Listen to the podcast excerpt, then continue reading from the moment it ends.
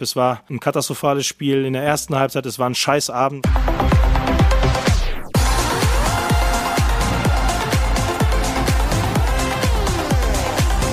Nach einem spannenden Spiel scheidet der BVB 2 zu 0 gegen Leipzig aus. Warum die Nachspielzeit so hitzig war, welche umstrittene Schiedsrichterentscheidungen es gab und wie der BVB fast den Ausgleich erzielt hätte, jetzt bei BVB Kompakt am Donnerstag. Mein Name ist Leon Isenberg. Guten Morgen.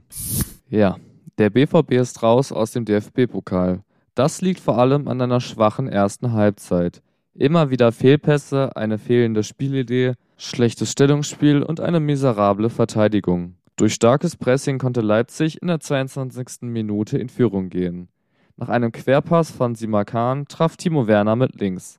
Leipzig drückte weiter. Lediglich Gregor Kobel sorgte dafür, dass es nicht schon 3 zu 0 zur Pause stand. Als einziger Dortmunder hat er zu seiner Form gefunden. In der zweiten Halbzeit kam der BVB besser ins Spiel. Die Verteidigung war über weite Strecken besser und offensiv waren zumindest ein paar Ansätze zu erkennen. Doch Leipzig hatte immer noch die besseren Chancen. Richtig gefährlich wurde der BVB erst in der hitzigen Schlussphase. Leipzig faulte vermehrt Dortmunder Spieler. Doch selten sah das Felix Brüch genauso. Daniel Mahlen und Mats Hummels tobten vor Wut. Deswegen kam es zu heftigen Auseinanderschreitungen beider Mannschaften am Spielfeldrand. Dani Olmo soll diverse Spieler mit Wasser nass gespritzt und provoziert haben.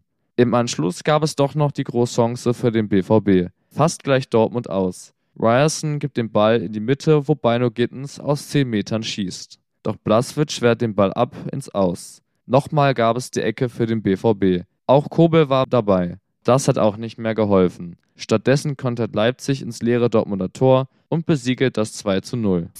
Auch nach dem Spiel herrschte Ratlosigkeit. Im ZDF-Interview sprach Marco Reus von mangelnder Torgefahr. Über 90 Minuten betrachtet waren wir zu harmlos. Leipzig war die bessere Mannschaft. In der ersten Halbzeit hat uns Leipzig aufgefressen, so der gebürtige Dortmunder.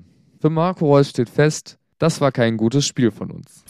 Auch Edin Terzic ist von der Leistung seiner Mannschaft nicht begeistert. Es war ein katastrophales Spiel in der ersten Halbzeit. Es war ein Scheißabend grundsätzlich, weil wir uns vorgenommen haben, nicht nur in die nächste Runde einzuziehen, sondern die Chance war groß, den Pokal zu gewinnen. Und das haben wir nicht geschafft und dementsprechend sind wir sehr enttäuscht heute.